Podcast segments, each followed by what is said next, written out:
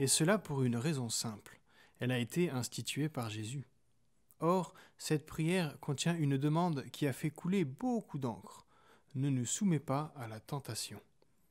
Si cette formulation se trouve souvent dans les églises, c'est qu'elle a été adoptée en 1966 à la suite d'une réflexion commune à plusieurs dénominations chrétiennes.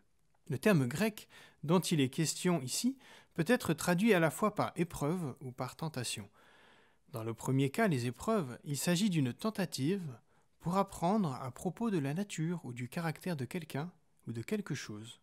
Et dans le second cas, dans le cas d'une tentation, il s'agit d'une tentative pour pousser quelqu'un à agir mal. Dans l'Ancien Testament, le terme hébreu équivalent représente plutôt l'idée d'une épreuve que celle d'une tentation. Ce terme peut certes désigner l'action de Dieu vis-à-vis des hommes, mais aussi celle des hommes vis-à-vis de Dieu. Dans le Nouveau Testament, la notion de tentation est très présente.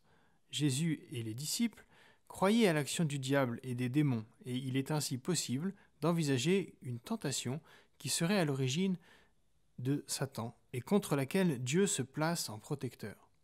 Il me semble difficile d'admettre que Dieu puisse décemment manifester sa grâce auprès des humains en les libérant d'une tentation qu'il aurait lui-même mise en place, ou du moins pour laquelle il aurait donné son aval. Les chrétiens peuvent demander de l'aide à Dieu pour tenir ferme face aux épreuves, ce qui est très différent de lui demander régulièrement des signes pour continuer à croire en lui.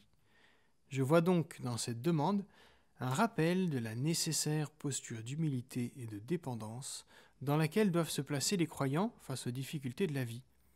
Rappelons-nous toujours cette sage remarque de Jacques au chapitre 1er et au verset 13 que personne, lorsqu'il est tenté, ne dise c'est Dieu qui me tente, car Dieu ne peut être tenté par le mal et ne tente lui-même personne.